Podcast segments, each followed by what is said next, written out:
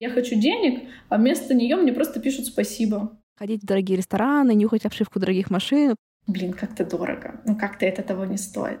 Не надо летать в облаках, знай свое место. Деньги сделают меня какой-то стервой. Базовый психический страх изменений сжимает тебя в кулак. Какой я буду, когда я буду зарабатывать больше мужа? Останусь ли я с ним в отношениях? Боже мой, а я так не готова. А что же я сразу, значит, вознесусь на вершины? Денег нет, но нет проблем.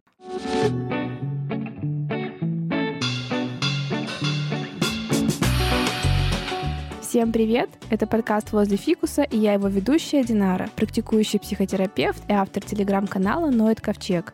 Устраивайтесь поудобнее.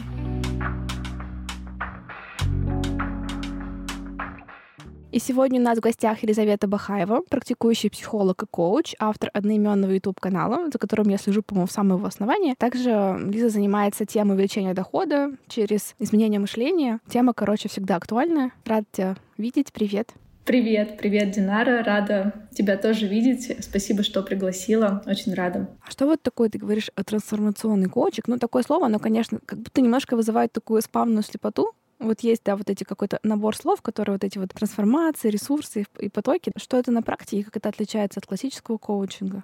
А, трансформационный коучинг для меня это про все-таки не про классический коучинг, где вот мы здесь и сейчас задаем вопросы. Это много идет работы и с образами, с разными метафорами, с а, упражнениями, где мы в том числе в прошлое возвращаемся и можем там какой-то ресурс собрать. И вообще в своей практике, на самом деле, я почему пошла в психологию, вообще в психотерапию изучать, мне интересно людям, наверное, не столько, как сказать, решать какие-то прям проблемы, сколько помогать жить лучше и видеть какие-то новые возможности и, наверное, я такой не, не очень типичный психолог. Я вот думала об этом на днях, что ко мне в основном приходит, когда уже хорошо, но хочется еще лучше когда уже, в принципе, да, все хорошо там и с семьей, с доходом, и с проектами, но хочется больше, хочется лучше, там есть какие-то стеклянный потолок, так называемый. А, и в этом плане коучинг трансформационный, это просто работает не только через вопросы, не, не, через, не только через шкалирование, там, линию времени, а в том числе через разные а, метафоры, образы, где человек, взаимодействуя с этими частями внутри себя, может изменить свое отношение там, к ситуации и найти какие-то новые способы посмотреть на свою цель, найти ресурсы для нее. Ну, кстати, это крутая история, да, про то, что ты говоришь, что к тебе приходят люди, скорее, ну, когда у них вот и так есть ресурсы, да, на вот эти самые изменения, они говорят, типа, хотим ступеньку выше, а то и две-три. Не всегда, кстати, у них есть ресурсы.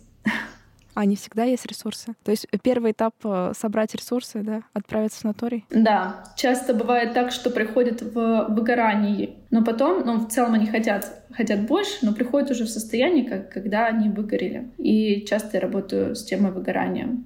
Ну, кстати, желание большего, оно нередко в эту точку приводит, да, тут надо какие-то предпринимать, конечно, охранительные меры. Ну и, собственно, вот вообще в целом, как ты понимаешь, там отличие от коучинга, психотерапии, там есть ли прям такая четкая черта разделительная, или все это как-то может сливаться периодически воедино? А, сложный вопрос. Мне кажется, у меня это часто сливается. У меня это очень часто сливается. А, единственное, что когда мы начинаем работать с клиентами, мы контрактируем на формат работы, да, то есть э, что у нас будет в фокусе. И коучинговый формат, ну, он в основном, конечно, про здесь и сейчас и про будущее. И он предполагает более интенсивную работу. То есть не только, что мы час пришли, провели консультацию, например, а в том числе, что у человека есть какая-то цель, но это часто какая-то финансовая цель там, или рабочая, профессиональная, и у него есть после консультации, ну, после коуч-сессии, у него есть план действий, что ему делать в течение недели. Психотерапия или там, психологическое консультирование даже такого не предполагает. То есть обычно там идет работа между сессиями, насколько ты знаешь тоже, да, но она другого формата. Не то, что человек идет и прям что-то делает пошагово. Коучинг — это, ну, во-первых, это достаточно как я вижу, краткосрочный формат, и невозможно долго вот в таком интенсивном состоянии э, интенсивно работать, в таком напряженном состоянии психологическое консультирование. Вот иногда мы начинаем с психологического консультирования, восстанавливаемся после выгорания, например, или когда человек приходит уже на грани, а, но у него есть какие-то цели, и после восстановления уже мы идем в планирование, да, в ресурсы, как можно обойти там определенные ограничения, и уже в план действия. Ну, а тебе самой, да, ну, что интереснее, или тебе нравится именно как-то совмещать разные штуки? Ну, просто я слышу, что какая-то такая вот тема, знаешь, бизнес-тренингов, там, повышение ступеней, потолки. То есть, ну, ты прям про это говоришь, видно, что тебя это захватывает. Ну, меня самой это, наверное, такая ведущая тема.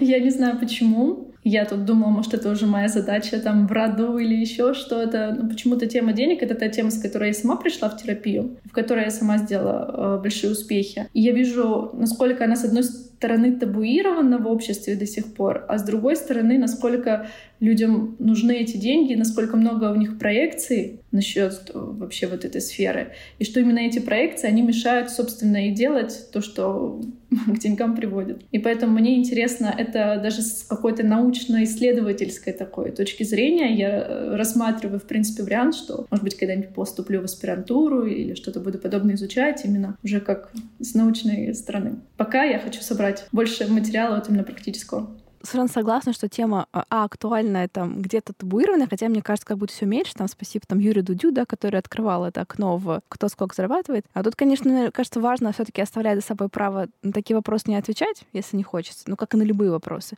Но как будто прикольно, что в целом, ну, правда, какая-то завеса приоткрывается. Ну, если как-то так кратко, да, резюмировать, как бы ты сказала, какие основные причины мешают людям больше зарабатывать? Ну, я бы сказала, это вот основная причина — это те проекции, которые, которыми люди люди наделяют вообще деньги. Потому что для многих деньги — это не деньги, это любовь, это какое-то признание, это благодарность и еще куча всего. И когда люди, ну, то есть когда ко мне клиенты приходят, часто им задаю вопрос, а за что вы вообще работаете? И они с удивлением обнаруживают, что среди всего того, что они перечислили, вообще нет денег. Хотя деньги, ну, объективно им нужны, чтобы просто жить. И это табуированная тема, наверное, в том смысле, что до сих пор как-то стыдно признавать, что я вообще за деньги работаю. Да, мне нравится моя работа, но я за деньги работаю. И особенно в помогающих профессиях, то есть ко мне часто приходят и психологи, и коучи, и другие помогающие профессии, и людям прям тяжело, клиентам тяжело признавать, что они за деньги работают. Называть цены, а тем более повышать стоимость услуг, продавать,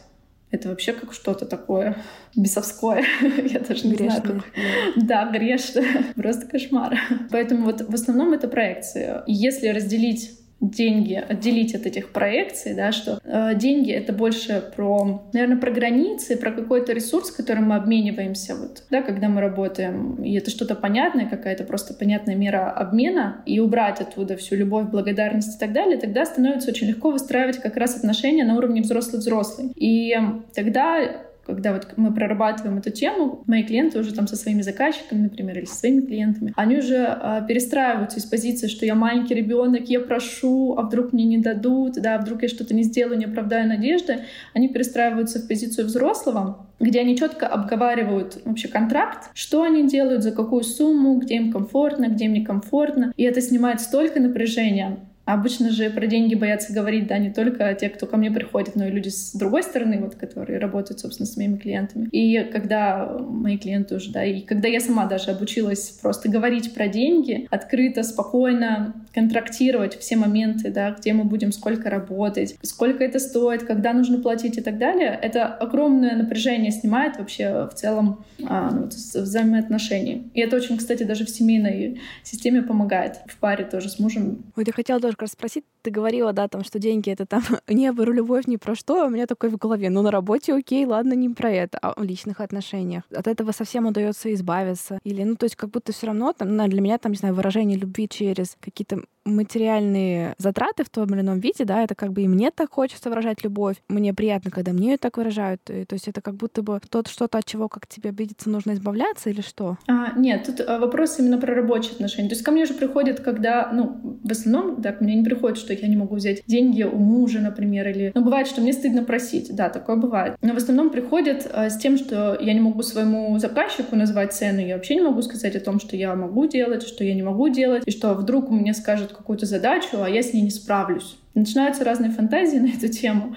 а что будет тогда. Поэтому, ну, если окей, ну, если комфортно и хочется, да, это нормально делать подарки, да, это нормально хотеть больше зарабатывать, а нормально даже, может быть, деньгами или как-то помогать своей семье, ну или кому хочется. Главное, чтобы это было ну, комфортно внутренне. Вот перекос как раз начинается там, где я хочу денег, а вместо нее мне просто пишут спасибо. Ну, вместо, вернее, денег, да, мне просто пишут а, спасибо, благодарят или там, может быть, даже отзывы а, присылают, а денег не платят. А я их очень хочу на самом деле, хотя часто боюсь и себе признаться в этом. Вот тогда уже начинается перекос. Слушай, ну это правда так все интересно, да, особенно когда вот эти какие-то происходят такие постепенные изменения. Думаю, что, ну, вряд ли у кого-то... Кстати, вот бывает так такое, что люди прям, знаешь, такие пришли, мне вообще ничего не надо, и там через одну встречу они такие, ну, мои услуги стоят типа 5 миллионов рублей. Ну, я условно. Или все таки людям нужна какая-то такая поступательная лесенка, чтобы психика адаптировалась?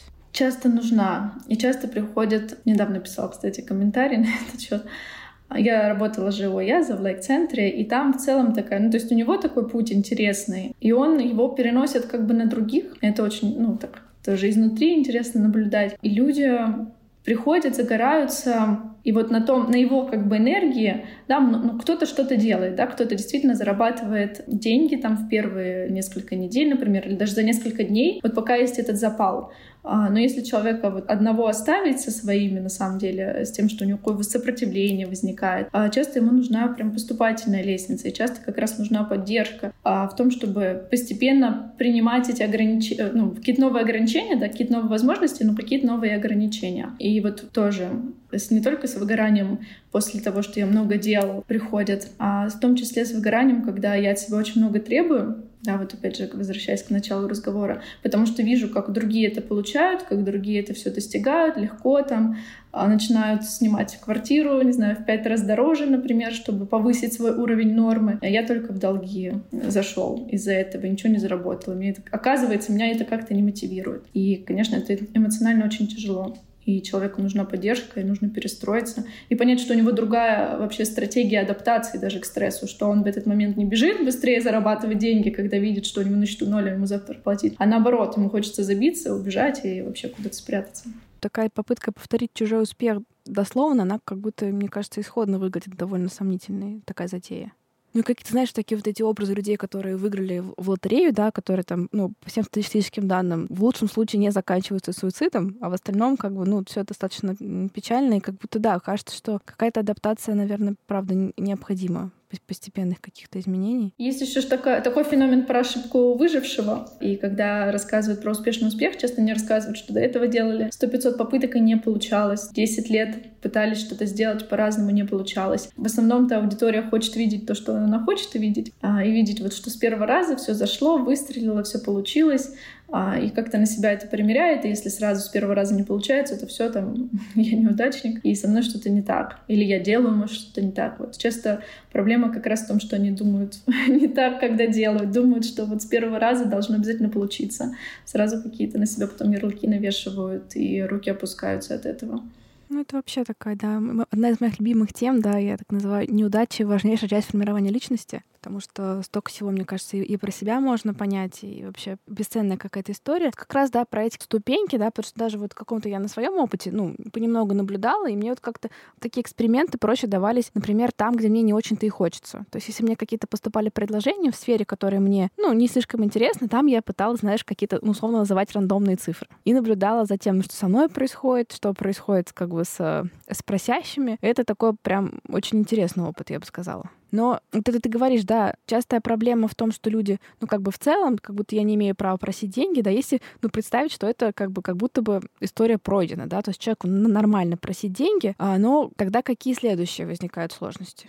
Следующие сложности обычно возникают за делегированием. Да, там уже идет а, тема не про деньги. Ну, если базово человек прошел уровень, что я могу жить лучше, чем мои родители, что я могу им даже не помогать, если я не хочу, да, вот если он расстался а, как бы с а, тем, что на него возложила семейная система, да, какие-то родовые травмы, если а, это все пройдено по большей степени, хотя это все равно, конечно, остается, то дальше уже возникают просто вопросы другого уровня. И чаще всего там вопросы про делегирование и вопросы часто бывает семейных отношений, что все взаимосвязано. То есть там как таковые проблемы не денег. То есть люди даже приходят с деньгами, там говорят, я хочу а, как-то научиться делегировать, чтобы мой бизнес рос, там, мой проект, чтобы я могла его масштабировать. А при этом оказывается, что работа спасает фактически от того, чтобы не выстраивать отношения, да, или вот оставаться там в каком-то статусе кво, чтобы там было безопасно, чтобы от меня не ушли, да, или я, например, себя не почувствовала настолько могущественной, что я могу уйти и мне оказывается не так уж и хорошо в этих отношениях. В общем, на следующих этапах, ну, по моим наблюдениям, по крайней мере, я не берусь утверждать, что так у всех, а, но по моим наблюдениям приходит как бы поверхностный запрос про деньги, а на самом деле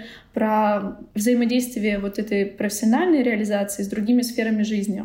Ну, такой вопрос приоритетов, да, как всегда встает, как будто бы. Да, с одной стороны вопрос приоритетов, а с другой стороны открытие каких-то новых своих сторон, И скорее даже бывает часто, что страх перед ними, а какой я буду, да, или каким я буду, ну, в основном я с женщинами работаю, поэтому у меня, наверное, все такие примеры будут. Какой я буду, когда я буду зарабатывать больше мужа? Каково ему с этим будет? Останусь ли я с ним в отношениях? Может, мне и не нужен на самом деле? Может быть, я тогда вообще развернусь, уйду вдруг. Я... Вот часто бывают, э, если начинаем фантазировать с клиентками, бывают такие фантазии о том, что деньги сделают меня какой-то стервой, такой прям неблагодарной, а, что я буду очень жестить, да, что я буду наконец-то отстаивать свои границы, что я не буду считаться там с мнением других и так далее.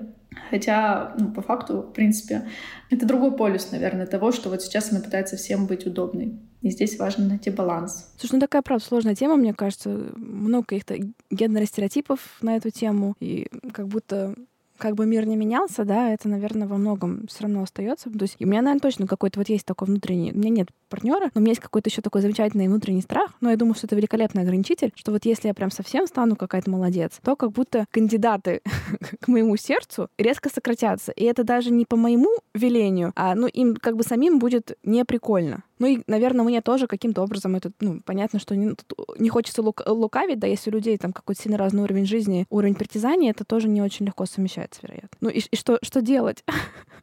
Да, но опять же, это какая-то иллюзия.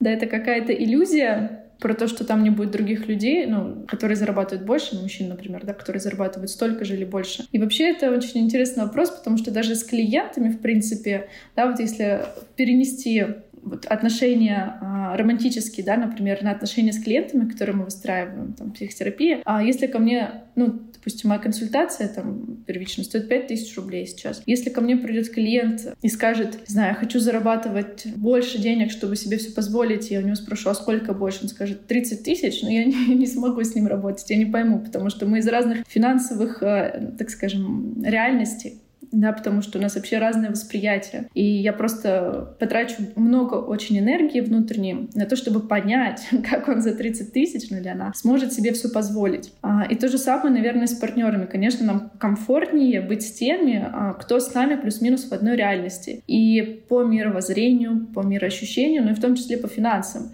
да, кто имеет такие же, например, или похожие статьи расхода, ну или немного выше, потому что, опять же, как и с клиентами, например, которые зарабатывают там миллионы долларов, ну, некомфортно будет, потому что я не понимаю, какая сейчас у них финансовая реальность. Так и, наверное, ну, с мужчинами это тоже будет намного сложнее.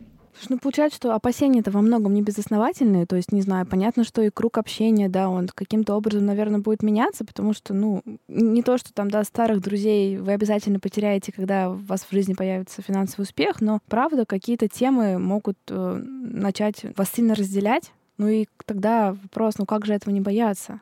Ну вот тоже э, сейчас мы разговариваем, у меня мысль появилась о том, что часто бывает, я слышу, да, вот что деньги как будто решают, что если деньги есть, то тогда там человек интересный, если денег нет, то сразу я с ним не буду общаться. Но это же не всегда так. Бывает, что это вообще не взаимосвязано. Нет, ну конечно нет. То есть это, мне кажется, вот такая картина мира, это что-то какая-то совсем э, Ну да, я утрирую, утрирую. Но бывает так, что в том числе вот по деньгам как-то люди оцениваются, с кем вообще общаться, с кем нет. Но бывает так, что человек, например, зарабатывает там, под миллион, а расходы у него такие же, как там, у человека, который 100-150 зарабатывает. Плюс помимо этого у них еще много базовых ценностей, похожих. Им комфортно. То есть у меня есть э, подруги даже, ну, такие близкие, а, которые зарабатывают в несколько раз, не в 10 раз, наверное, больше меня, а при этом мы с ними комфортно общаемся, мы вообще на одной волне. И есть те, которые зарабатывают меньше меня, и мне с ними также комфортно. И я как-то не задаюсь в этот момент вопросом, а сколько там они именно зарабатывают. Потому что мы с ними познакомились на основе других интересов, да, и деньги же там, и профессиональная реализация, это же не все в нашей жизни, это просто какая-то ее часть. Ну вот да, как будто если пытаться смотреть на это под разными углами, становится понятно, что все совсем не так радикально. Но вот это какой-то, мне кажется, вот этот базовый психический страх изменений, да, он как бы сжимает тебя в какой-то в кулак. Просто, знаешь, забавно, я как раз вот сейчас у меня уже... Я вот последний просто месяц у меня а, задача висит, которая вообще не сдвигается никак. Я, я уже просто не знаю, но, видимо, буду как-то ее уже делегировать, что это невозможно. У меня как раз этот мой подкаст, а, я его там, ну, люблю, вкладываю в него довольно большое количество усилий, и я уже получила обратную связь ну, много-много раз, что вообще-то можно заниматься заниматься продажей рекламы. Можно предпринять какой-то ряд разных точечных усилий, чтобы это реализовать. У меня даже какие-то предложения лежат. В общем, я уже даже делала медиакит Я уже даже кому-то сама писала, и у меня вот как будто, знаешь, вот момент, когда мне говорят, ну, супер прикольно, сколько будет стоить. У меня что-то внутри происходит такое невероятное, и там какой-то просто такой ступор, что вот ничего его не пробивает. И, знаешь, я понимаю, что я уже устал, у меня какое-то большое количество разных задач. И круто было бы все это еще сильнее как-то аутсорсить. И я вот просто, знаешь, я как будто занимаюсь таким отстрелом мелких зайцев до изнеможения. А вот огромный такой белый пасхальный зайчина прямо рядом, к нему у меня ну вот не могу подойти, хотя я прекрасно понимаю, что он один, скорее всего, ну, может покрыть всех и вообще, ну, как бы кардинально перевернуть игру. И а, совершенно очевидно, да, что, ну, дело, скорее всего, именно во многом в том, что вот эти новые условия, они своей неопределенностью так сильно стопорят и пугают, что просто практически невозможно это преодолеть. Я уже, возможно, буду просто нанимать человека, чтобы меня держал за руку и просто шептал. Голосом Вероники Степановой «Ты такая женщина, тебе можно» такое прям захотелось поделиться, потому что это даже это так забавно, что я уже, знаешь, и такой план составила, и тут таймер поставила, и на мелкие шаги разбила. И уже просто я уже, ну, ну что сделать, я уже не знаю. Видимо, вот, наверное, да, я тоже так прихожу, что, наверное, когда ты понимаешь, что какие-то вещи ничем не прошиваются, нанимать кого-то, кто это за тебя сделает, потому что у меня вот тоже был опыт, в принципе, что-то по типу, знаешь, экспертной консультации в очень узкой теме мне помогает. То есть я, видимо, еще как-то постою рядом с человеком, вот, ну, условно, для кого это в поле нормального, от него заряжусь энергетикой, иди и делай, и тогда хоть, ну, немножко мне становится полегче. Так что, дорогие рекламодатели, если у вас вдруг было такое желание, э, я вся ваша. Но через э, минут 50 хорошее сопротивление, но потом сразу вся. Да, это, кстати, очень хорошая, интересная тема. Как раз к вопросу о коучинге. Часто коучинг э, в работе с клиентами используют, когда нужно отсеять вот эти 20% действий, которые дадут лучший результат. И бывает так, что вот эта стратегия борьбы со стрессом, так скажем, да, как-то адаптация к стрессу, это вот суета какая-то, паника, или вот, э, ну, даже без паники бывает, что суета. Просто куча мелких дел, и до главного уже у человека просто не хватает ресурсов, он не доходит, э, чтобы сделать то самое главное действие, которое принесет ему больше всего результат. Тут, конечно, вопрос всегда встает про какие-то, возможно, вторичные выгоды, да, или вот зачем оставаться в том, что есть, а, и что там такого страшного, если все-таки это все изменится. А, с одной стороны, да, а с другой стороны, про изменение вот этой стратегии, про то, чтобы, во-первых, ее осознать и увидеть, что а зачем я вообще это все делаю, а какая моя конечная цель. И здесь коучинг очень хорошо помогает и вот этот фокус возвращает. У меня есть такое закрытое психологическое сообщество для девушек, женщин, в основном там эксперты, специалисты. У них у многих есть личные терапевты, да, кто ходит, э, кто-то ходит на психотерапию, кто-то ко мне даже есть. Но э, нужна просто, нужно, правда, окружение какое-то, которое будет возвращать вот этот фокус, что у меня вот, например, на месяц мы ставим с ними цель, даже не цель, наверное, по смарту, а вот именно фокус какой-то, на чем я буду держать фокус, что для меня сейчас важно. И они возвращаются там в чат, на эфиры приходят, мастер-майнды мы с ними проводим. А, и это помогает вот э, поддерживать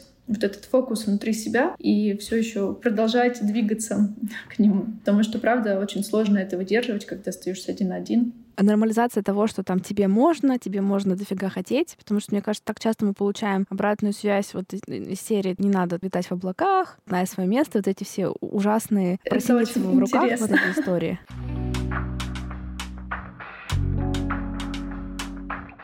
Ну, я вообще сегодня хотела, наверное, поговорить э, про транзактный анализ, ну, потому что, я так понимаю, то направление, на которое ты во многом опираешься, как будто это сейчас, что ли, не, не такое частое явление, поэтому мне очень интересно вообще было бы знать, да, как оно у тебя, ну, попало в фокус твоих интересов, да, почему как-то вот именно в нем так, не знаю, почему, почему вы сработались? А, первая книга была «Игры, в которые играют люди», но вторая — «Люди, которые играют в игры» Эрика Берна. Я тогда поняла, что нашла какую-то для себя суперкомфортную объяснительную систему вообще, как этот мир устроен. До этого я прям ломала голову, как вообще психологи выбирают какое-то это направление. Думаю, это же невозможно, там их столько. Когда я прочитала Берна уже, это был не первый раз, когда я его прочитала, но когда я его прочитала и поняла, я для себя выбрала, что мне очень комфортно, это то, что мне прям откликается, то, что я действительно вижу как. Ну, через это мне очень легко понять, да, как мир устроен, и как-то для себя какие-то моменты решить, объяснить и продвинуться вперед. И вот с тех пор, да, я начала читать, и потом через год я поступила в магистратуру уже на направление транзактный анализ. И, собственно, с 2019 года я уже начала а, профессионально именно в транзактном анализе развиваться. Угу. Можешь как-то объяснить, да, вообще, на чем базируется, основывается этот самый транзактный анализ? Ну, транзактный анализ основал Эрик Берн.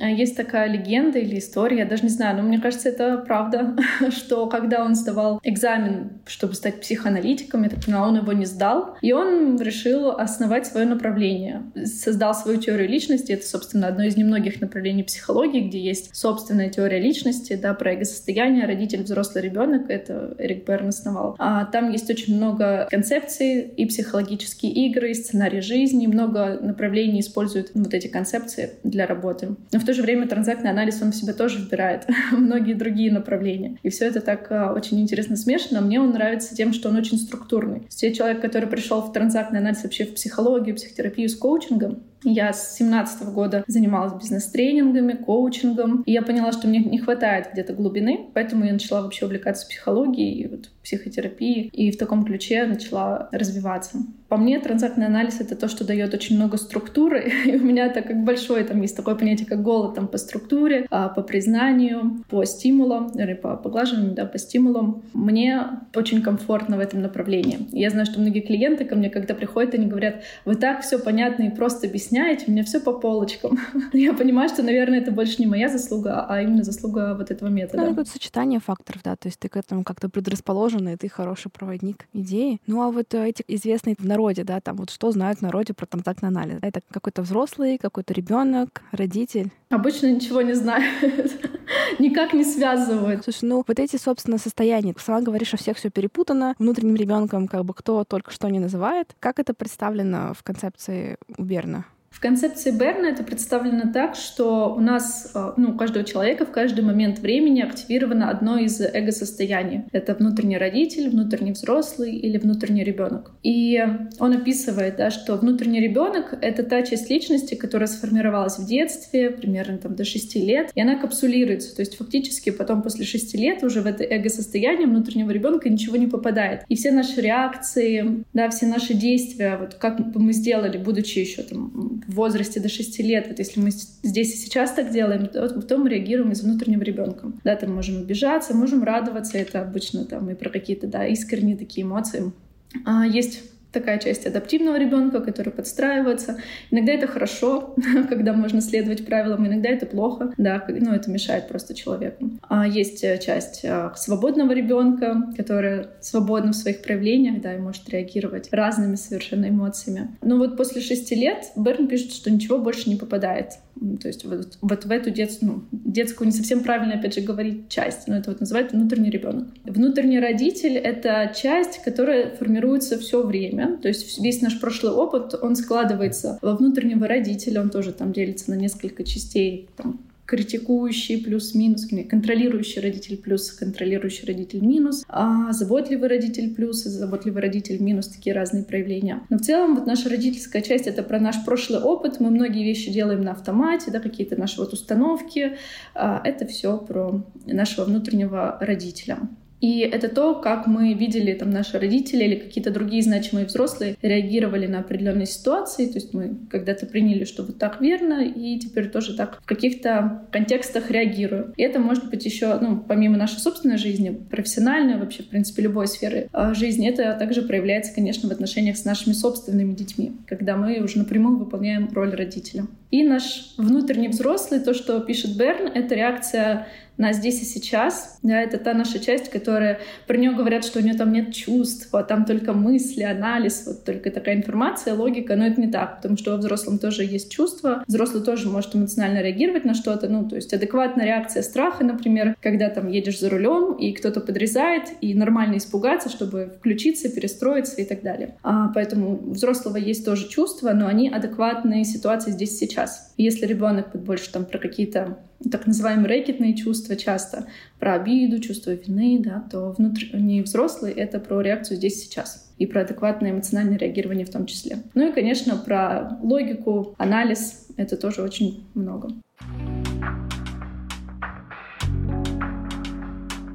В транзактном анализе есть такие психотерапевты, да, Гулдинги. Они написали даже книгу «Психотерапия нового решения», такая школа отдельная. Но они изучили, да, исследовали тоже, есть такие определенные запреты, выявили, которые э, люди получают в детстве. И потом, следуя этим запретам, они, собственно, и живут. И вот часто в работе с темой финансов, э, как ни странно, ну, встречается, во-первых, запрет «не будь значимый», да, потому что деньги — это очень часто про значимость, про проявление себя, и больше всего и кайфовее всего люди зарабатывают в том, что им действительно нравится делать. А, но часто люди себе не позволяют это, не позволяют придавать значимость вот, а, своим желаниям, себе просто как личности. Это один из основных запретов, как раз, с которым я работаю. Ну и не достигаю успеха, тоже он там в связке идет часто. Но еще плюс к этому очень часто идет запрет про не взрослей. А, потому что деньги — это все таки история про взрослый-взрослый, вот про эти отношения, про этот уровень такой отношений. И если деньги не воспринимаются как деньги, а воспринимаются когда, как там любовь, благодарность, признание и что-то еще, а, тогда ну, часто можно обнаружить такой запрет на взросление, да, на то, чтобы нести ответственность за свои решения, за то, чтобы эти решения вообще принимать. И тогда может начаться саботаж вообще в разном формате, и там избегание, и делание, что угодно, кроме важного и так далее. И мы часто через запрет это как раз работаем а, с темой финансов, да, про то, чтобы принять новые решения, про то, чтобы разрешить себе использовать эти возможности, потому что очень часто они просто игнорируются. Они есть, но они игнорируются. Ты вот еще говорила, да, про стыдно зарабатывать больше родителя, да, тоже, мне кажется, какая-то такая отзывающаяся, ну, все эмоционально явная история, да, с этим как вообще люди справляются? А, ну, стыд — это вообще такое чувство сложное. В ТА, опять же, это называется рэкетное чувство, то есть это то, что ну, социально воспитывается в ребенке, да, и прикрывает какое-то настоящее чувство, такое аутентичное, а, которое нельзя было проявлять. Ну, часто это а, либо страх, либо печаль, либо а, гнев, то, что бывает взрослым тяжело выдерживать, да, когда говорят, там, мальчики не плачут, или девочки не ругаются матом, не злятся и так далее. Или бывает даже, что печаль, вот как мне странно, да, ну что, да не плачь, чего ты, даже похоронах такое часто можно услышать, да, когда и не только ребенку, но и взрослым так говорят. Хотя это, конечно же, ну, это вообще очень важно. И это чувство аутентичное, которое в детстве возникает как, ну, просто как нормальная реакция на какое-то событие, оно вытесняется, потому что ему нет места, да, и ну, человек может, например, развиться стыд, может развиться там обида, чувства вины, какие-то другие, даже эти чувства могут друг друга прикрывать, и бывает, что есть трекетный страх, то есть он не настоящий, он не есть реакция. Дана здесь сейчас на какую-то опасность, он э, просто выученный, так как человек э, научился это испытывать в детстве. И вот стыд — это одно из таких э, рэкетных чувств, которое помогает как раз реализовываться сценарию и не получать то, что я действительно хочу, да, не достигать своих целей, не проявляться, не зарабатывать столько, сколько я хочу зарабатывать. Стыд очень, ну, с ним, правда, тяжело работать. Это, опять же, идет и через запреты, а через проживание вот этих аутентичных чувств, которые когда-то были вытеснены, и которые человек не научился проживать и выдерживать. И ну, из последнего, да, наверное, гнев. Сейчас я вижу, что у многих гнев поднимается на фоне вот этих событий. Сначала стыд, и приходит со, стыд, со стыдом, да, не только с темой денег работаю, но вот, а, да, со стыдом приходит, потом мы начинаем разбирать, оказывается, там очень много гнева который человек ну, в обычной жизни так-то и не выражает. Да, и сейчас, конечно, тоже, ну, сейчас уже меньше, но вот февраль, март, март, апрель, вот так, это, наверное, был самый пик, когда нужно было очень много ресурсов как раз на то, чтобы учиться свой гнев выражать. Не просто его как-то там проживать, выдерживать, а именно выражать. И потом уже, когда гнев выражен, тогда уже наступает... И как можно его выражать? Облегчение. Злиться, говорить об этом. в лесу или, или это, или, это, это тоже, это тоже. Или именно непосредственно в, как в коммуникацию привносить? Но даже когда, ну, если есть с кем поговорить, да, ну, обычно с вышестоящим там с кем мы не можем поговорить, но даже если мы можем обсудить там это на консультации, это уже очень помогает. Но и часто оказывается, что у человека в окружении люди плюс-минус похожих взглядов, где он может, в принципе, эти темы пообсуждать, позлиться, и, там даже по личному опыту, да, как-то одно дело, одно время там мы были в Таиланде еще в то время, когда все это началось. Было, честно говоря, не того, чтобы злиться и проживать разные чувства, нужно было собраться, подскочил курс а, доллара. Мы, соответственно, зарабатываем в рублях, а живем там, зависимо от курса доллара. Пришлось собраться. Но потом я поняла, что все таки мне нужно как-то эти разные чувства проживать. И помимо там моей личной терапии, мне очень помогали как раз разговоры с подругами, с мужем. И вот просто позлиться, побеситься на то, что вот есть вещи, которые очень сильно изменили мою жизнь, но с которыми я ничего не могу сделать. После этого наступает обычно, с одной стороны, облегчение сначала, вернее, а потом печаль про то, что ну, все больше никогда не будет так, как было. И нужно как-то тогда отгревать это и адаптироваться к новым возможностям, которые есть, к новой реальности. Но вообще как-то вербализировать. Да, какая-то, наверное, такая идея про то, что изменения в целом в любом случае неизбежны, да, поэтому так защищать себя от, ну, условно позитивных изменений, это как будто стратегия, которая не очень-то имеет смысл, потому что они точно случатся, так хотя бы там, где можно, минимально их направить в позитивную сторону, там уж лучше этого не бояться. Да. Это я сама себе говорю. Да, да. Плюс гнев — это же огромная энергия. Вот это почему-то метафора про синицу в руке. Я всегда в этот момент думала, а как же обидно быть синицей в этой истории. Да. Это какая-то самая драматическая роль в этом треугольнике. Да, это правда. В гневе много энергии. да, это то, то тоже, к чему мы приходим часто с клиентами. А как раз от стыда там, к гневу и вот эта энергия, которая у них есть, они часто могут... Ну, у меня много клиентов вообще из-за рубежа, и они как раз, ну, по крайней мере, вот в связи с политической ситуацией вообще в целом в стране, они свою энергию гнева направляют в том числе на то, чтобы благотворительностью заниматься а, и так далее. То есть не всю свою жизнь этому посвящать, но вот что-то сделать, что им посильно, да, и как-то уже тоже а, внести свой вклад и облегчиться. Все равно это тоже помогает. Ну, плюс у меня, например, много гнева пошло на то, чтобы проводить эфиры, и кто-то думает, ну, когда мы обсуждаем эту тему с клиентами, они говорят, как я что, буду злиться и проводить эфиры? Но на самом деле это не так работает. Есть такой Конрад Лоренс, он написал книгу «Агрессия, так называемое зло». Агрессия, так называемое да, да, да. И он как раз там пишет про биологические аспекты вот, возникновения агрессии и о том, что это в целом-то энергия, ее можно направить на что угодно. Иногда люди направляют ее на себя, возникает вот эта обида, тоже такое сложное чувство. А с другой стороны, можно направить в дело и что-то сделать. И иногда гнев очень хорошо помогает в том числе выйти, так скажем, на новый уровень, но это все равно нужно понимать такое временное явление. То есть невозможно же постоянно быть в этом напряженном таком гневливом состоянии, злиться и что-то делать. Все равно, чтобы получить устойчивые результаты, все-таки это, ну, мне видится это все-таки такой постепенный рост. Почему-то подумала, да, что, ну, это может какой-то такая, конечно, понятно, что, наверное, раз мне это приходит в голову, то о чем-то говорит обо мне, но тем не менее, мне кажется, после каких-то расставаний, таких, где много какой-то обиды и злости на партнера, люди часто дают э, хорошие скачки вверх, потому что вот уж там потенциал злости и желание показать там всем и себе, что вот да. оно как может да. быть. Да. Просто мне прям очень, очень отзывается. Возможно, мне нужно завести какие-то отношения, их яростно оторвать, и тогда я смогу э, решить вопрос, который меня мучил. Но нет, это не экологичный путь. Какие были твои шаги, да? То есть, если ты можешь какие-то там вехи выделить твоих вот этих каких-то переходных этапов? Мне это сложно, потому что я с ужасом обнаружила, что когда я зарабатывала не знаю, 10, ну, 10 тысяч я не заработала, наверное, 30, когда я вот начала работать 30, и потом там 150, вообще нет никакой разницы эмоциональной. Это то, с чем я работаю в своей личной терапии. А, потому что какое-то чувство, что нужно больше, что хочется больше, что это все еще не тот уровень жизни, который мне нужен. Да, и вот это вот стремление а, обесценить как-то текущие результаты, вот это то, с чем я сама очень интенсивно работаю и учусь наслаждаться тем, что вот у меня есть, тем, что я достигла. Это оказалось сложнее, чем я думала. То есть это постоянное какое-то вот стремление вверх, вверх, вверх, вверх и без остановки. Ну, благо тоже. Спасибо личной терапии просто за то, что я притормаживаю и смотрю вообще, что есть. Что это так у всех происходит? Нет, это бывает там какие-то... Зависит от ну, сценария Где часто. люди пришли в какую-то точку и такие, мне здесь супер. Ну, ко мне такие не приходят. вот именно с финансовыми запросами.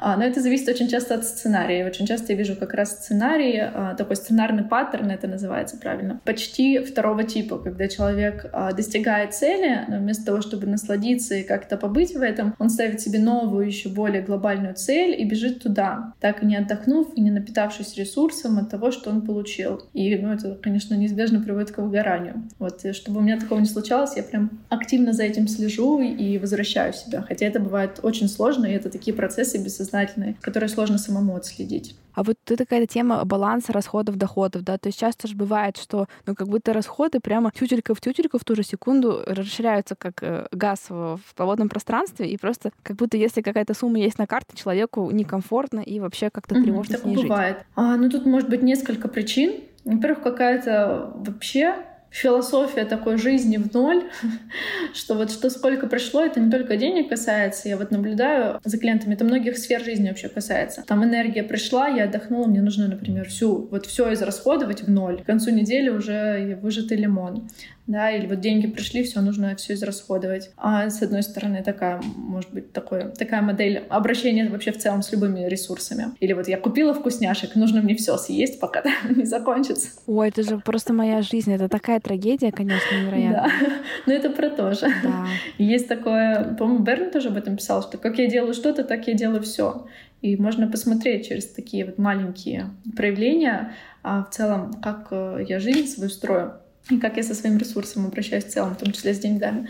Но вот это первая э, причина, которая может быть. Там может быть и комплекс. С другой стороны, э, часто, когда есть деньги на карте, ну вот с, чем я сталкивалась в вопросах финансового роста и у себя, и у клиентов, это э, связано с возникновением тревоги вообще, что деньги могут украсть, что что-то может случиться, да, и я их потеряю, и, в общем, много страхов, связанных с каким-то количеством денег. И, соответственно, когда люди, с одной стороны, хотят больше денег, у них э, сразу бессознательно возникает много фантазий о том, что же с ними будет и каково ему будет. Ну, конечно, с таким нашим культурно-историческим бэкграундом очень сложно не понять, о чем речь. Это как раз э, то, что я хотела сказать, да, это к вопросу про семейные, такие трансгенерационные травмы, а, которые тоже поднимаются периодически э, вот на таких темах.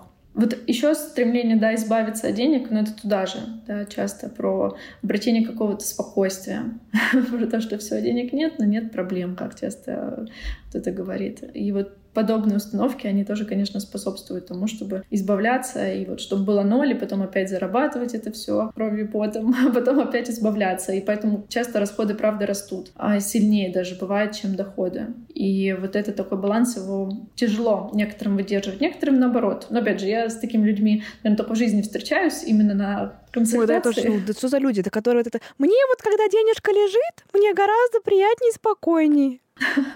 Но это, наверное, есть еще другая крайность, вот, потому что здесь есть баланс. Есть, с одной стороны, а, этой шкалы, да, так скажем, не знаю, в минусе или в плюсе, но на одном полюсе э, люди, которые все сливают под ноль, а с другой стороны э, этой шкалы люди, которые вообще все откладывают на черный день или еще на какие-нибудь э, такие истории, что что-нибудь случится, что нельзя все тратить. И это тоже, ну, то есть, с одной стороны, а, люди скорее действуют там из своего внутреннего ребенка, просто у них возникает какая-то потребность, есть импульс, э, нужно, значит, быстро удовлетворить здесь, сейчас. А они не готовы, например, потерпеть, отложить на что-то больше или как-то там инвестировать, ну, то есть по-взрослому даже распоряжаться деньгами. А с другой стороны, такая более родительская, контролирующая модель поведения, когда вот я четко э, таблички веду, что, в принципе, неплохо, но если это доходит до крайности, да, и человек не может просто спокойно себе позволить купить кофе или как-то сходить куда-нибудь в спа, а он хочет, да, и он, например... А я веду таблички, и там просто я просто наблюдаю, как мой внутренний ребенок э, творит беспредел. Вот у меня такая функция табличек, просто я такая, ага, вот как оно было. Мне кажется, таким людям надо объединяться в пары и уничтожать жизнь друг друга на этом вечном двигателе.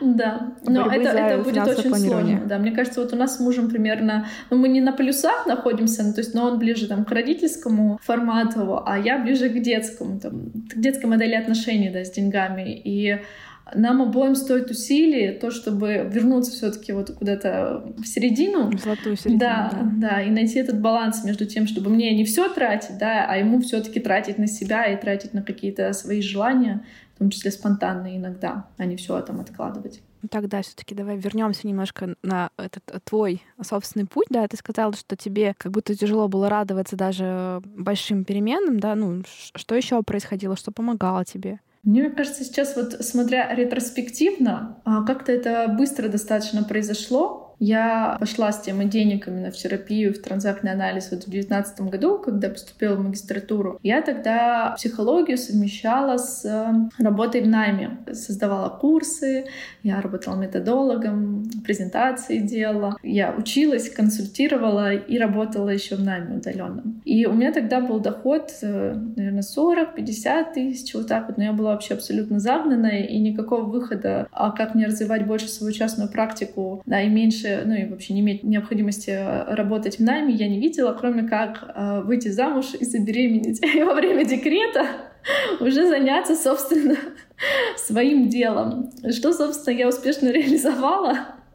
Сейчас думаю, насколько вообще были здоровы эти импульсы, но как-то внутри себя я это отслеживала, но и ни с кем не делилась. И только недавно мужу сказала о том, что, ну ты знаешь, я вообще хотела, а, ну я хотела ребенка сам, ну просто сам по себе дать жизнь стать мамой. В какой-то момент переключила, это не было связано с деньгами. А потом, когда я поняла, какие еще есть выгоды от того, что мне не нужно будет работать, да, он будет полностью обеспечивать нашу семью, а я смогу спокойно заниматься уже своим делом, да, и с меня не будет никакого спроса, собственно, кроме как вот быть э, сыном и заниматься чем-нибудь себе в удовольствие. Кроме как. Я хочу просто, чтобы все услышали, кроме как. Просто мне кажется, что работа матерью full time это как Ой, бы, ну, то есть да. туда уже, уже, уже не впихнуть практически full ничего time, никогда. Да. Но, мне, но я, наверное, не из тех матерей, которые могут full time быть с ребенком. И я начала потихоньку возвращаться в работу со второго месяца, наверное, жизни э, вот, сына потому что я поняла, что я иначе с ума сойду. Мне нужна какая-то... И ну, нужно какое-то общение помимо ребенка и мужа. И мне нужно профессиональное развитие. Ну, то есть сейчас и вот в данный момент прям я нахожусь в точке, когда я поняла, что у меня нет хобби, и мне нужно срочно что-то с этим делать. Уже есть несколько вариантов, да, но все равно вот долгое время я жила и кайфовала от того, что мое хобби и все свое свободное время и моя профессия — это все одно и то же. А, и мне было с этим комфортно. И поэтому, когда ребенок, э, когда сын родился, Федя его зовут, а, я, конечно, была вообще счастлива. И вот эти первые месяцы, особенно, насколько я сейчас понимаю, какие они легкие были. Но а, мне не хватало такой реализации, и мне не хватало проветривания мозгов. Я даже не знаю, как это назвать по-другому. Но это очень сильно включало именно мой мозг. И мне это нравится. Получается, у тебя YouTube канал, ну, сколько вообще ему, сколько, сколько он существует? Он очень давно существует. Но у меня был как старый YouTube канал. Там вообще, наверное, года с 12 я выкладывала всякие развлекательные видео, потом уже переключилась на такое саморазвитие, популярную психологию. Наверное, в 2014-2015 году я вот создала новый, и вот который сейчас я, собственно, последнее время вела, и эфиры куда выкладывала. Уже сейчас я почему-то перестала его прям активно-активно вести, но вот какое-то время нашла а, для себя формат разборов. Это тоже было благодаря, там, в том числе, моей личной терапии. И это как раз про запрет на значимость, который я отчасти, думаю, очень хорошо в себе проработала, потому что высказывать свое мнение какое-то, а, быть собой, да, вот быть значимой, занимать общее место, это для меня было очень сложно. И когда я это проработала, я сделала огромный прорыв, и просто я вообще была удивлена, насколько, насколько я, вот я какая я есть, могу привлекать людей. Знаешь, даже я просто когда наблюдала, вот, ну я же так сама смотрю немножко так чуть-чуть изнутри как бы кухни, да, даже не, ну в целом я понимаю, как будто, знаешь, как много вот, ну, нужно усилий, чтобы вообще начать, да, чтобы это делать систематично, чтобы, ну как будто, ну ты же первое время часто просто, ну как бы льешь воду на мельницу, которая не вращается. Просто смысл, что однажды этот круг начнется. Ну понятно, что если тебе хотя бы это нравится, это полегче, но все равно же это какая-то такая сложная работа. Я вот просто, знаешь, у меня какой-то такой, не знаю, пример и трудолюбия, какой-то смелости. Вот даже, знаешь, какие-то вот, я наблюдаю мелочи там, да, да, бесплатные гайды, какие-то рабочие тетради. Я думаю, господи, я бы даже за деньги, ну, умерла бы, но, скорее всего, не села это все делать, потому что я как представляю себе в голове структуру, да, что нужно. Э, какой-то сама идея, research, э, какой-то, не знаю, искать иллюстратора или что-то Canva. спасала. Ну, спасала, да, теперь спасает VPN. Да. Вот. И даже как бы, ну, в общем, ты понимаешь, какой-то вообще объем всего, там даже, не знаю, просто регулярно контент снимать. Просто договориться с собой, что я готов включить камеру, и я не падаю в обморок сейчас. Ну, у меня прям такое как-то, правда, очень восхищает, да, вот эта готовность инвестировать в свое будущее, да, почему, ну, я, может, я не права, но я же правильно предполагаю, что это не то, что выстреливает тебе сразу, да, и осыпает тебя денежками. Это такое носишь, носишь, носишь, носишь. Это до сих пор не, не осыпает денежками. Ну, я очень желаю, чтобы, как в мультике советском с этой, с антилопой, Ага, да, было бы хорошо. Но без негативных последствий, да. Кстати, тоже прекрасный пример от отражения стереотипов негативных. Да, было бы хорошо, и будет хорошо, когда будет так. А, ну, ты знаешь, что ты сказала, это пример трудолюбия, такой системной работы. У меня это было вообще не так, и как раз мне денег это не приносило, и клиентов в том числе мне YouTube не приносил до тех пор, пока я начала рассматривать его как работу. То есть это большую часть времени, вот с момента вообще основания, типа, у меня был еще немецкоязычный канал, я же вообще по первому образованию лингвист, я по первому образованию лингвист, кстати, мне кажется, очень крутая идея брать вот этот, весь этот наш мощный вайп российских психологов, потому что, мне кажется, у нас вот просто такие метры во всяком случае, в области харизмы так точно, и нести его на какой-нибудь да, да. иноязычный. У меня возникали уже такие идеи, особенно вот с последние несколько месяцев. А, но я по первому образованию лингвист, и мне было негде практиковать немецкий язык, и я придумала, ну, буду вести канал. Оказывается, немецкоязычная аудитория настолько добрее, лояльная. Чем наша. Естественно, все. В этом мире, по-моему, все добрее, чем наша аудитория. Это, ну, это было очень удивительно для меня. Я вела длительное время вот тот YouTube-канал, там, ну, пока училась, там, ездила по обмену, училась и так далее. Психологически, в общем, я вела, вообще не было никакого выхлопа. Я видела, как ведут мои коллеги, там, коучи на тот момент еще, да, они продавали консультации, всякие курсы. Было много всего. Я еле-еле собирала там какие-то очень дешевые марафоны, а, ну, что тоже было для меня большое, конечно, такое большим достижением. Но пока я начала рассматривать это как работу, и вот эти вот гайды, да, ты вот это, об этом говоришь, я сейчас смотрю на это, что эти гайды нужны, чтобы собрать аудиторию а, в телеграм-канал, например, да, чтобы туда привлечь, чтобы потом можно было этим людям рассказать, ну, то есть они уже заинтересовались, и, может быть, им будет интересно еще какие-то продукты, может быть, окажется, что их потребности совпадут с тем, что у меня есть, что я могу им предложить, и они купят, да, и мы будем полезны друг другу. Но вот когда я начала рассматривать это как бизнес-процесс, и в том числе ведение Инстаграма, да, сейчас вот ВКонтакте, сколько бы я ни сопротивлялась, но когда мы вернулись в Россию, я поняла, что, ну, надо, да, это та площадка, которая сейчас, э, ну, нужно как-то ее тоже развивать. И я начала это тоже воспринимать как работу, это очень облегчает. Это, кстати, вот тот момент тоже про деньги, про признание. То есть я с YouTube очень часто получала признание, и очень много получала просто признание. Я просто за это признание была готова выкладывать эти видео. Да, и меня расстраивало, когда не набирали просмотров, там сколько там но в целом то, что я получала признание, это мне очень долго было достаточно. Когда я поняла, что что-то идет не так, вот тогда я уже начала работать над тем, чтобы все-таки больше проявляться, больше именно свою экспертизу нести и больше рассказывать о том, что вообще-то вот я еще работаю, и вы можете ко мне прийти, мы поработаем. И эффективно, да? да? И вот да. они кейсы. Без кейсов. Слушай, это очень интересная тема, потому что мне вообще очень отзывается, ну как даже не то, что отзывается, во мне что-то колышется, но ответ на то, что ты говоришь, да, потому что у меня, наверное, все равно какая-то есть такая идея, что наоборот, как бы я такая, я хочу это дело любить, и чтобы я это делала, знаешь, как-то эм, скорее там по наитию из потребности, чем из какой-то такой системы, и что эм, как будто, знаешь, типа, если ты будешь что-то искренне любить и будешь такой весь подлинный, настоящий, то, значит, все с тобой случится в какой-то правильный момент. Может Но, быть. наверное, в этом есть, наверное, какие-то, да, определенные ловушки мышления, наверное, тут присутствуют. Да, и здесь у меня был очень прикольный кейс, связанный с тем, что я вот снимала эти видео, а как раз после того, как я начала делать психологические разборы личности, интервью, пришло очень много клиентов. И в какой-то момент я сняла разбор э, Моргенштерна. Нужно ли говорить здесь, что это э, как там физлицо или кто там юрлицо, выполняющий функции иностранного агента? Давай скажем, что теперь. Да.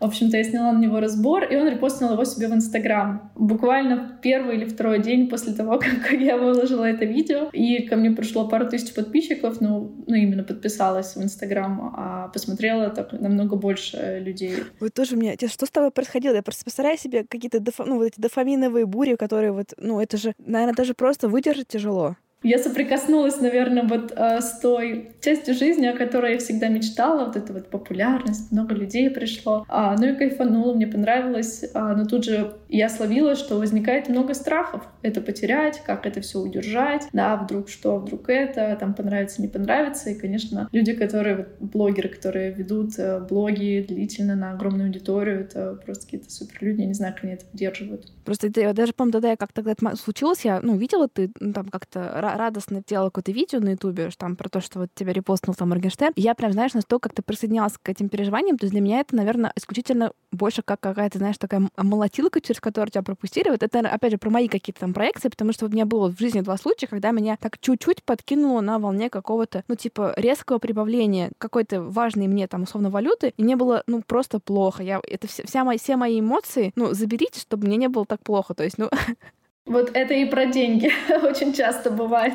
Конечно, это же опять все связано, потому что, знаешь, меня как-то даже такие мелочи, там в самом начале моего телеграм-канала, когда он появился, там так получилось, что меня как-то, ну, я этого не ожидала, меня на вашем канале репостнули, и ко мне пришло, по-моему, 500 тысяч человек за день. Ну, в тот момент у меня было просто чувство, что, конечно, как будто, типа, я проснусь другим человеком. Вот, ну, вот ощущение, как будто меня привели к Урганту. Ну, это сейчас звучит как будто забавно, но тогда мне прям, ощущение, мне было какое-то сразу, что я что-то такое должна очень сильно сразу. И тому, кто репостнул, и вообще всем. И мне было очень плохо. Потом как-то все, конечно, проснулась с утра, вообще ничего не изменилось, все как рукой сняло, абсолютно, знаешь, и, и триумфа не осталось, ничего не осталось, поэтому я поняла, как же все это, конечно, скоротечно. И один раз вот мой подкаст сам в самом начале попал в, э, ну, как рекомендации Apple. И там тоже как бы, ну, то есть что-то типа резко посмотрела 5000 человек, ну, послушала это довольно много там в, в рамках э, всего происходящего. И я такая, боже мой, а я так не готова, а что же я сразу, значит, вознесусь на вершины? Но потом очень быстро я поняла, что никогда в жизни больше Apple меня не возьмет рекомендации, и как бы, возможно, это как-то связано с моим этим острейшим чувством страха. Ну, я, конечно, не то, что я верю в какие-то такие эзотерические вещи прям сильно, но, наверное, какой-то самосаботаж может включаться, наверное, так эффективно в разных местах организма, что могут, в общем, зажиматься все абсолютно чакры и так далее. Динар, это не эзотерические штуки на самом деле, потому что вот эти эмоции,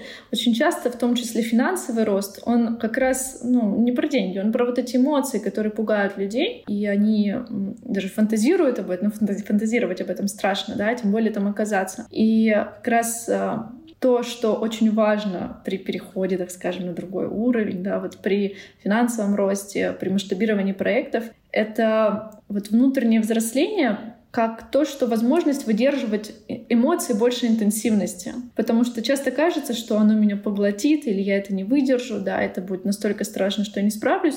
А вот как раз финансовый рост, да, или там рост бизнеса, он часто связан с тем, что человек обучается выдерживать самые разные эмоции, самые большой интенсивности, да, и про какое-то даже это чувство ответственности за свою команду, да, и про э, чувство ответственности за последствия, например, своего дела, э, и вот эти все страхи, и разные-разные другие эмоции. Но это взаимосвязано, правда. И если, конечно, человек не может это все выдержать, то он не пойдет туда. Он как бы просто подсознание не пустит его в, эти, в этот рост масштабный. Люди, которые, наверное, уже, знаешь, как сто раз пережили, вот я думаю, что возможен как раз такой кратный рост. И тут либо человек, ну, если он не понял ничего, скорее всего, он не удержится на той вершине, да, и обратно э, к своему нормальному уровню скатится, ну, условно нормальному. А, но люди, которые, возможно, уже очень много прошли, вот у них было миллион попыток, они уже сто раз разочаровались, и, и все страхи мира испытали, и там разные их разборки были и так далее, да. Возможно, как раз в какой-то момент, а, когда они выстрелят, так скажем, да, и вот кратно как-то вырастут в доходе, им будет с этим окей, потому что, наконец-то, их внешнее будет соответствовать тому внутреннему, что вот насколько они уже выросли за это время. Спасибо тебе за, за поддержку. Случае, я точно сейчас ее ощутила, и мне как-то хочется ну, выразить здесь тебе, тебе благодарность. И вот ты как раз говорила про расширение уровня нормы, да, и там что-то до этого, вот эти все, знаешь, практики, типа ходить в дорогие рестораны, нюхать обшивку дорогих машин, вот это вот все представлять себе, что это там ваша реальная жизнь. Как будто в этом есть что-то немножко и комичное, да, и какая-то есть игнорирование взрослого, который говорит тебе, алло, ну сегодня там у тебя есть 6 яблок. Пойти взять в кредит 15 — это не совсем то, что мы имели в виду. Как ты это понимаешь, да, как это использовать, где грань, как это можно сделать как-то экологично для себя? Но я здесь за такой, скажем, экологичный подход, а в том плане, чтобы тоже постепенно все равно можно выделять же какую-то сумму, например, ну там сходить в Пушкин или вот мы ходили на прошлую годовщину White Rabbit. А, это очень прикольно. да, там реально высокий чек, это очень классное место. Но просто почувствовать эту атмосферу и почувствовать, что там все такие же люди, что все окей, да, может, они как-то по-другому, ну, какая-то другая у них точно реальность, потому что мы ехали в лифте, и там, значит, обсуждали а, люди, которые вместе с нами ехали в лифте, а, что домработница не погладила рубашки. И это было очень прикольно, но взглянуть в все равно на вот эту часть жизни, подумать, ага, это есть, эти люди живые, с ними, ну, типа, они такие же. Это очень классно, да, и что в этих ресторанах не волшебство какое-то происходит, а, ну, здесь классное обслуживание, классные блюда, там приносили несколько раз комплименты от шеф-повара, ну это вообще очень круто. А, и ты понимаешь, за что ты платишь. И ты, как, когда вот э, эти деньги платишь, ну вот у меня нет, э, не было, по крайней мере, чувства, что, блин, как-то дорого, ну как-то это того не стоит. Наоборот, было чувство, вау, я хочу прийти сюда еще раз, да, и, соответственно, тогда я могу заработать, да, я могу создать для себя такие возможности, чтобы у меня ну, была, опять же, возможность приходить э, сюда почаще. Я думаю, что вот такое расширение — это про то, чтобы попробовать на вкус вот ту жизнь, о которой мечтают. И сейчас мое следующее расширение, вот я очень хочу жить в Москва-Сити, не знаю пока с чем это связано. Ну, так, предполагаю, конечно, но тоже. Интересная тема. А, никогда не хотела, тут вдруг а, в Таиланде я поняла, что хочу. И в конце, сейчас мы не в Москве живем, вот в конце раз июня э, я полечу в Москву одна, первый раз после родов куда-то полечу одна и поживу. Как раз, вот у меня план пожить несколько дней там в апартаментах, вообще посмотреть, попробовать э, на вкус вот эту жизнь и понять вообще, оно мое или не мое. Может, окажется, что не хочу, может, мне просто понравилась какая-то картинка, которую я вижу там у блогеров или у своих знакомых, мне много знакомых там живет, и вот, может быть, я что-то считываю, что мне нравится, а что-то я не вижу, что, может быть, настолько будет э, некомфортно мне, что ну и нафиг, не буду я там ни за какие ковришки э, это делать. Поэтому я хочу вот попробовать. И мне кажется, расширение вот этой вот своей финансовой реальности и э, переход там, на новый уровень жизни, он про то, чтобы попробовать разные понятия, с чем тебе комфортно и что ты хочешь длить в своей жизни еще больше, да, а что, может, тебе и вообще не надо, и это не твое желание, и тебе это не будет приносить удовольствие. Ну, вообще есть какая-то такая парадигма, да, что э, любое расширение там всегда равняется улучшение? Или все таки тут, правда, много индивидуального? То есть как будто нужно ли признать там, вот, я уткнулся в потолок, потому что там, я не знаю, какие-то мои ограничения, и я не могу с ними совладать? Или это может быть, ну, скорее про то, что все мы разные, там, ну, вот условно, там, типа, длина волос, нет же такого, да, чем они длиннее, тем ты здоровее, красивее, лучше, да, то есть это же очень индивидуально. Ну, вот как эта дур... дурацкая метафора мне пришла в голову. Но я к тому, что если, правда, у кого-то, у каждого такой свой комфортный, не знаю, там, set-point, как это называется там в случае с весом, или все таки мы на это смотрим. Просто как будто мне немножко в этом, во всех вот этих интересных темах про деньги, немножко приравнивание, что ли, типа, ты настолько хорош в целом, как человек, насколько ты пробил свои финансовые потолки. И здесь мне прям такой какой-то рождается, ну, несогласие внутреннее с этим. Я с тобой согласна. Это как раз вот тема того, что ну, как бы будет странно, если мы будем оценивать людей только по их заработку. Да, и, ну, может быть, даже и не зря эта тема вообще не поднимается, и спрашивать как-то об этом, сколько ты зарабатываешь, не культурно. А даже вот если говорить про коммуникацию мне кажется, это все вопрос э, каких-то личных приоритетов. То есть, если тебе комфортно с тем, что у тебя есть, ты чувствуешь себя в этом реализованным, ты наслаждаешься. Ну, ты не хочешь больше дальше. Ты не хочешь, ну, или, по крайней мере, сейчас нет ресурсов на то, чтобы а, что-то там делать, и иногда даже надрываться, или вот чем-то жертвовать, например, там, временем, семьей, ради того, чтобы жить еще лучше да, ну, может, оно не надо, сейчас не хочется. А может, когда-нибудь захочется, и тогда можно пойти и как-то с этим, ну, что-то сделать, как-то с этим обойтись. Ну, типа, надо ли всем?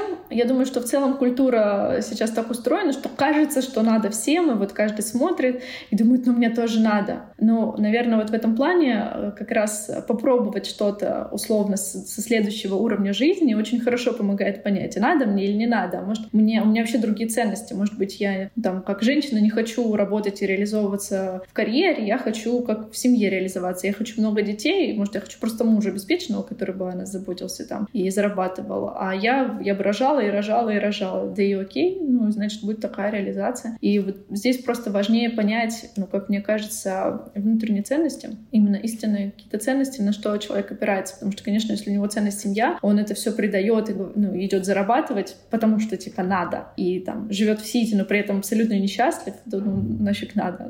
Да, я бы попросила от тебя, что, не знаю, какие-то напутственное слово, да, вот э, что делать людям, если им хочется что-то поправить, э, пересмотреть в своей там сегодняшней финансовой реальности? Ну, важно, наверное, начать с того, чтобы провести вообще аудит, потому что уже наверняка есть какие-то ресурсы, да, но есть какие-то э, факторы или что-то, что не нравится. И если хочется дальше расти, да, понять, а что хочется дальше. То есть, условно, ну, собственно, как, например, мы проводим разборы, я часто провожу или такие стратегические сессии, мы всегда начинаем с того, что смотрим там, точку А, как это называют, точку Б, да, что есть и что хочется иметь в будущем. И потом уже исходя из этого можно выстроить какой-то план достижению, но иметь представление о том, что ты хочешь, да, и иметь именно внутренний отклик, внутри, ну, внутренний отклик, да, иметь внутренний отклик а, к вот этой цели очень важно, потому что если его нет, внутренний ребенок языком транзактного анализа, да, не будет просто давать никакой энергии, ресурса, да, его, конечно, можно подпинывать, можно заставлять что-то делать, но если он не видит искренне никакой цели и потребности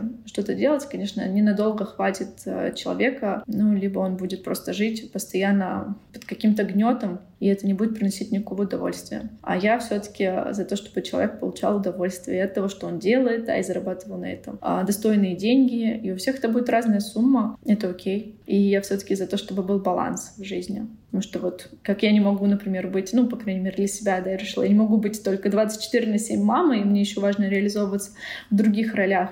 А, да, я все-таки вижу, что это путь к здоровью психологическому, и это хорошая профилактика выгорания.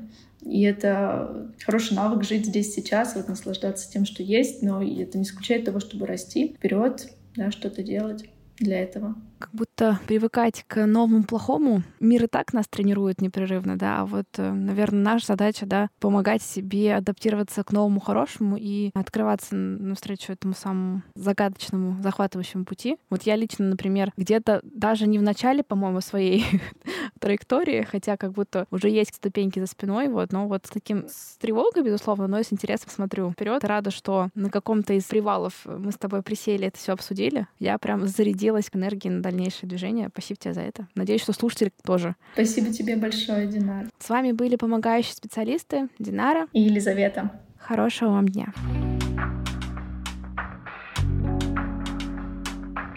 Не забудьте полить цветы и подписаться на наш телеграм-канал возле фикуса, где я выкладываю все ссылки, все упоминаемые книги, интервью и так далее. Слушайте нас на Apple Podcast, Яндекс Музыки, ВКонтакте, Castbox, везде, где сможете найти, оставляйте отзывы, ставьте звезды, это помогает нам продвигаться. Спасибо вам за это большое. Также вы всегда можете записаться ко мне на индивидуальные консультации. Хорошего вам дня!